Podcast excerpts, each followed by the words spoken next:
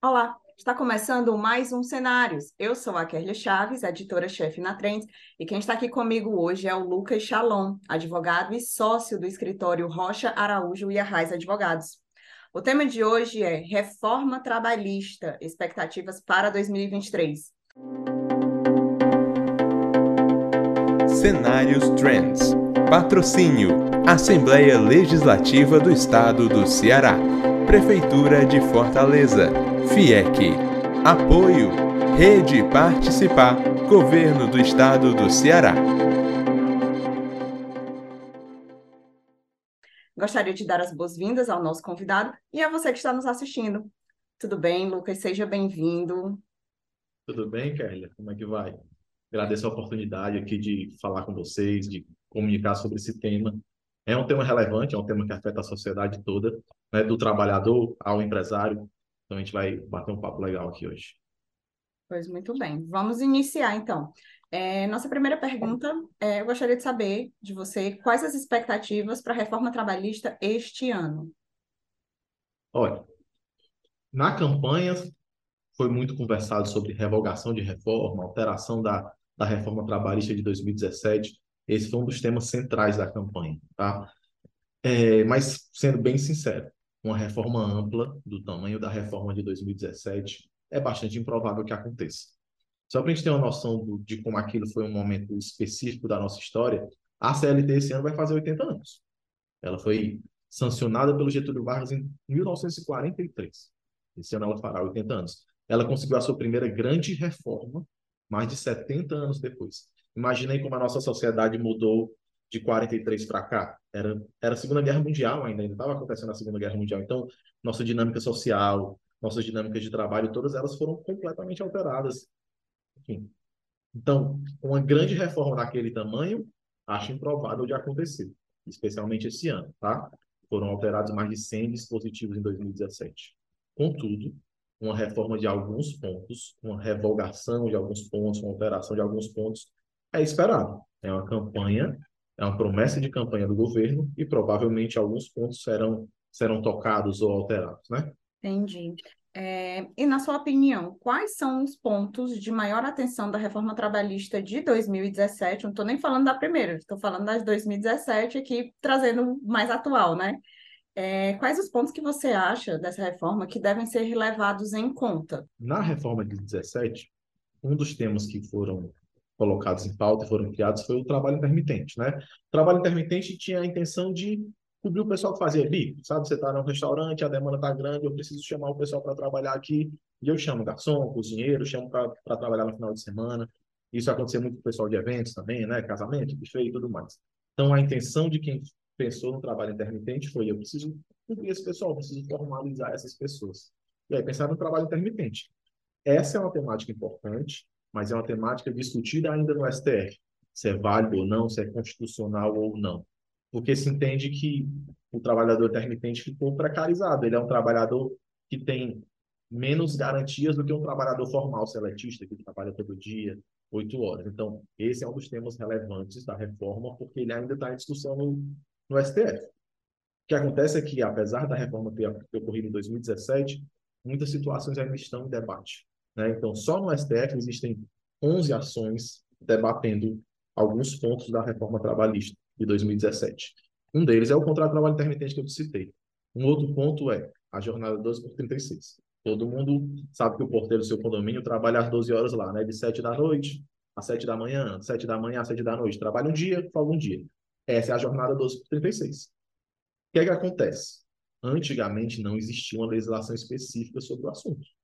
Então, o mercado foi utilizando isso em hospital, portaria, vigilância.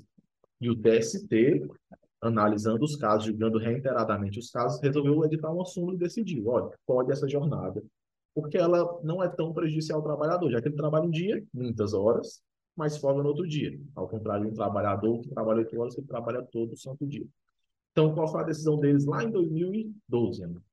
Eles disseram, olha, pode essa jornada, mas para que ela possa acontecer, o sindicato vai ter que aceitar e colocar isso em uma convenção coletiva.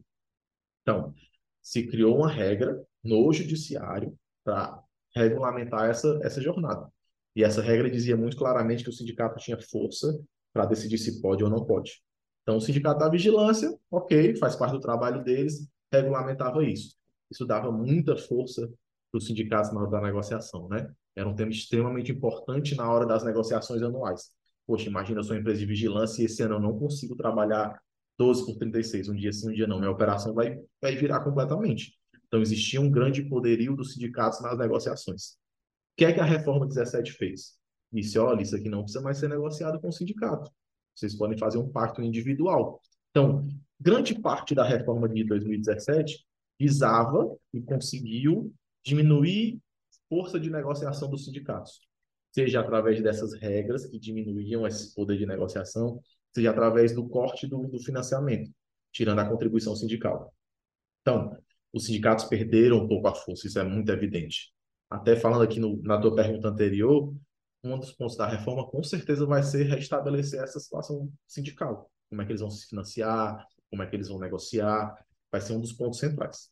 Mas voltando aqui para os nossos pontos importantes e polêmicos aqui da, da reforma de 17 ainda. A jornada 12 por 36 vai ser julgada pelo STF se ela é válida ou não nos moldes que estão descritos hoje na lei.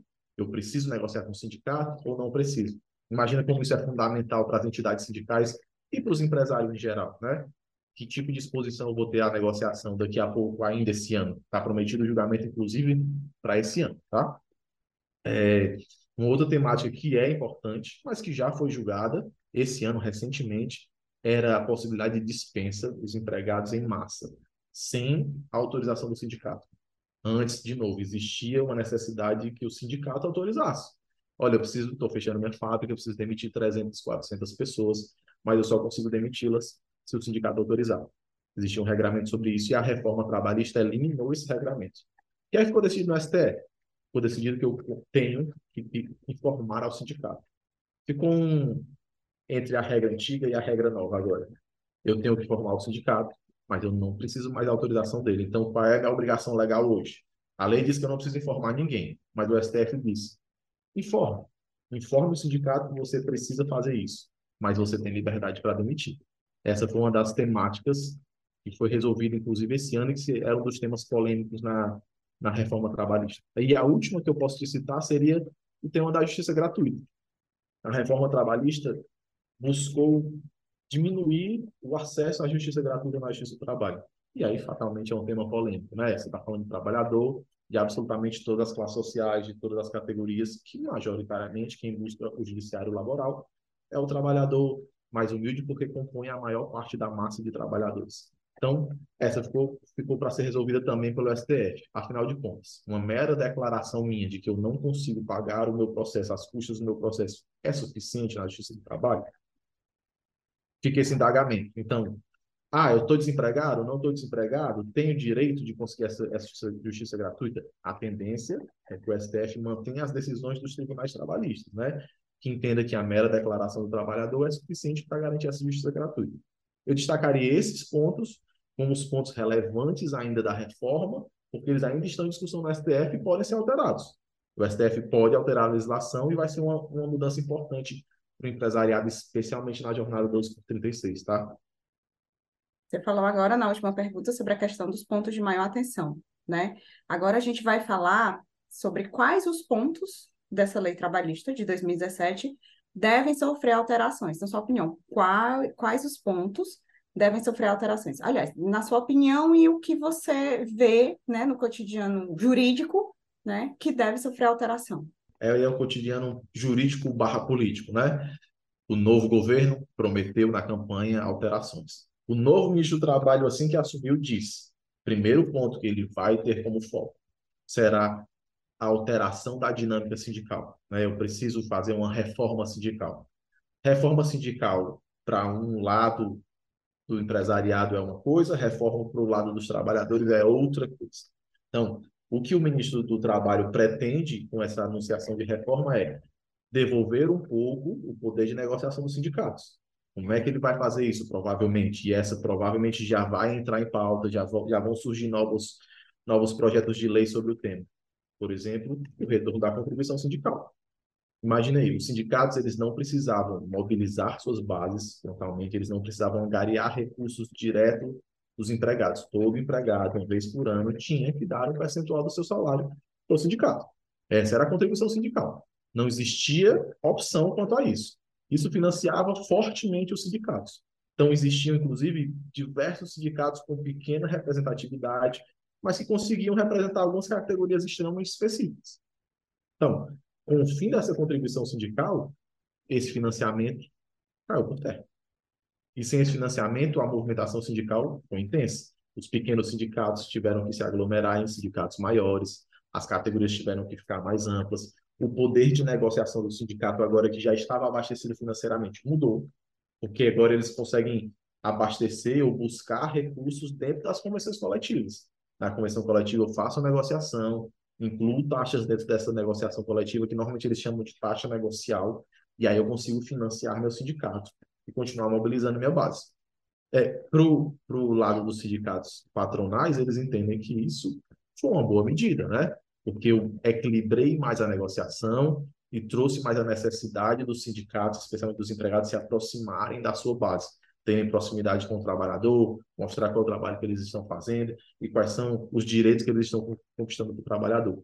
Muito provavelmente, pensando em alteração, pensando em promessa de alteração, esse será um ponto central ainda em 2023, propor um retorno da contribuição sindical. Sem dúvida nenhuma, esse será um dos pontos. Um outro ponto que o próprio ministro do Trabalho já citou é regulamentar os trabalhadores por aplicativo. E aí, de novo, a gente pode citar a temática da 1236, né? A lei tem muita dificuldade de correr no ritmo da realidade. Então, a realidade imposta na época da Lei 12.36 é eu preciso dos trabalhadores a noite toda no meu hospital, eu preciso do meu vigilante a noite toda no, no posto de trabalho dele, então eu vou trabalhar nessa jornada e vou dar um dia de folga para ele depois. Depois de muitos anos, o judiciário foi e adaptou a regra, porque o legislativo nada fez contra isso. Então, o que a gente tem hoje é Uber, 99, enfim, os, os, os aplicativos em geral, com os trabalhadores de aplicativo, em tese, uma exposição maior com relação à proteção justa laboral, né? E aí fica uma temática para o governo que eles já, eles já citaram algumas vezes, olha, a gente precisa regulamentar isso. E na minha opinião pessoal, eu entendo que nós precisamos regulamentar, mas não limitar, abafar inviabilizar. Né? Porque quando se fala em regulamentação no Brasil, às vezes o que nós obtemos é uma inviabilidade do negócio. E acredito eu que se fosse regulamentar de forma pesada, muitos regramentos e provavelmente com alguma contribuição para o governo, seja ela a título de imposto, você vai dificultar o desenvolvimento desses negócios. É, e de que forma essa nova reforma trabalhista ela vai afetar o empresário? A gente falou aqui da, das questões sindicais, né, que na reforma de 2017 ela deixou de ser obrigatória, né, mas que provavelmente vai voltar nessa nova reforma trabalhista mas de que forma isso vai impactar nas empresas, né? Nas finanças da empresa, de que forma isso vai afetar o empresário? Para o empresário, voltando aqui, até citando o tema do sindicato de novo, da contribuição sindical. O empresário hoje não é compelido a pagar nenhum imposto sindical, certo? Para o seu sindicato patronal, nem o empregado para o seu sindicato dos empregados. O que eles recolhem é algo negociado, né? Combinei com o meu sindicato, recolhi uma taxa e tudo mais. Se a contribuição retornar, já temos um impacto financeiro frontal, direto, né? E normalmente essas contribuições são calculadas de acordo com o seu tamanho, a quantidade de funcionários que você tem. Existe um app, inclusive, que os sindicatos, existia sindicato patronal que cobria as holdings, e eles tentavam cobrar contribuição sindical das holdings. E as holdings diziam, eu não tenho nenhum empregado. Meus empregados estão nas empresas, eu tenho participação. Então, existia um debate sobre isso, enfim, o retorno da contribuição sindical claramente já traz um impacto financeiro, né? O retorno desse poderio financeiro para o sindicato e o retorno e a quebra de algumas regras que foram estabelecidas em 2017, retomando o poder das convenções coletivas, vai fazer com que o empresariado tenha mais dificuldade na negociação coletiva e menos liberdade no pacto que ele tem com o seu empregado. Depois da reforma, por exemplo, o empresário pode decidir o banco de horas com o seu próprio empregado. Ele assina o banco de horas e diz: olha, tem hora extraordinária, não tem, em seis meses a gente se resolve. Se eu vou te pagar as horas extraordinárias, se você vai ter compensação ou não. Antes isso era completamente inviável se eu não conseguisse a autorização do sindicato. E para conseguir eu tinha que ter o quê? Tinha que ter um bom relacionamento com o sindicato, abrir negociação, toda a complexidade que envolve esse tipo de demanda. Quando a minha empresa precisa ser dinâmica. Eu tenho sazonalidade no mercado, eu tenho algumas problemáticas de mercado e eu preciso ser dinâmico para estabelecer o horário dos meus funcionários, seja com hora extraordinária, seja com banco de horas. Isso é uma coisa que o empresariado pode perder se a negociação coletiva, a forma de negociação coletiva for alterada. Isso vale para o banco de horas, vale para a jornada 1236. Existe uma lista de regramentos do que eu posso negociar individualmente, né? Então, a diminuição da força da negociação individual em nome da negociação com o sindicato de novo, acredito eu que vai trazer um impacto para o empresariado. O que a gente tem hoje é, assim, que eu estou falando aqui até parece que o sindicato não consegue negociar nada, ou tem dificuldade de negociar. Absolutamente a enormidade das categorias tem uma convenção coletiva de trabalho. É negociação entre empresários, entre empregados, e essas negociações abrangem os mais diversos temas, desde o auxílio creche até o horário de trabalho deles, se assim quiserem. Mas essa liberdade individual, especialmente para os negócios ainda nascendo, para as startups, é fundamental para que elas consigam ter maleabilidade para evoluir seus negócios com inovação tecnológica. Ok. E agora, para a gente encerrar o nosso programa, né, vamos às considerações finais do nosso, do nosso convidado. Lucas, a palavra é sua. Olha, te agradeço a oportunidade de estar conversando com vocês aqui a temática da a temática de mudanças na lei trabalhista é sempre absolutamente importante, né? De novo, afeta todos nós, afeta o empresário, afeta o empregado, é um tema politicamente relevante e sensível, difícil de, de se falar, seja porque o trabalhador vai achar que vai ficar mais exposto, o empresariado acha que vai perder alguma liberdade no seu negócio, mas mudanças na legislação trabalhista são esperadas ainda para 2023. E o foco provavelmente será com relação aos sindicatos, com relação aos aplicativos e os trabalhadores de aplicativos. Essa será a nossa expectativa de alteração na legislação no momento. Demais alterações serão alterações pontuais, como acontecem cotidianamente. Né? Às vezes a gente altera uma norma regulamentadora, altera um, um equipamento de segurança, mas não são grandes reformas, são pequenas regulamentações. Então, nossa expectativa ainda para 2023 é que existam projetos e talvez algumas alterações pontuais, mas que seja improvável que ocorra uma nova reforma trabalhista. Como na hora que virou o governo ficou prometido isso, houve um pequeno alvoroço sobre, olha, vai ter uma nova reforma, vamos virar tudo, vai ser tudo revogado. Esse revogaço provavelmente não vai acontecer, né? Até porque o governo ainda está estabelecendo sua base no Congresso e provavelmente não terá essa base tão consolidada ainda em 2023 para fazer uma reforma que demorou, vale lembrar, 70 anos para acontecer. É verdade. E chegamos ao final de mais um Cenários. Agradeço aqui a participação do Lucas, que foi nosso convidado de hoje, e também da sua audiência. Se você gostou, curta, compartilhe, deixe o seu comentário e se inscreva no nosso canal para não perder nenhum conteúdo da Trends. Não se esqueça, próxima quinta tem mais. Até lá. Tchau, tchau.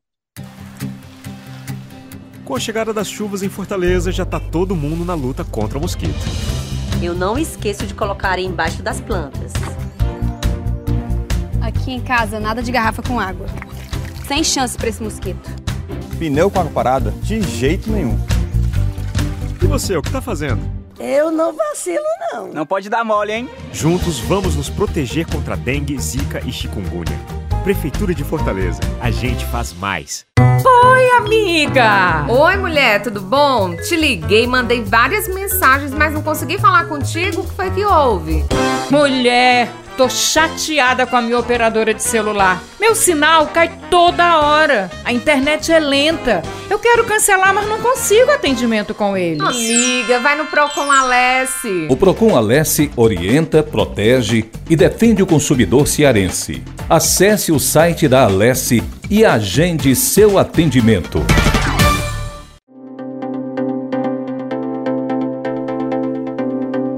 Cenários Trends Patrocínio: Assembleia Legislativa do Estado do Ceará. Prefeitura de Fortaleza. FIEC. Apoio: Rede Participar. Governo do Estado do Ceará.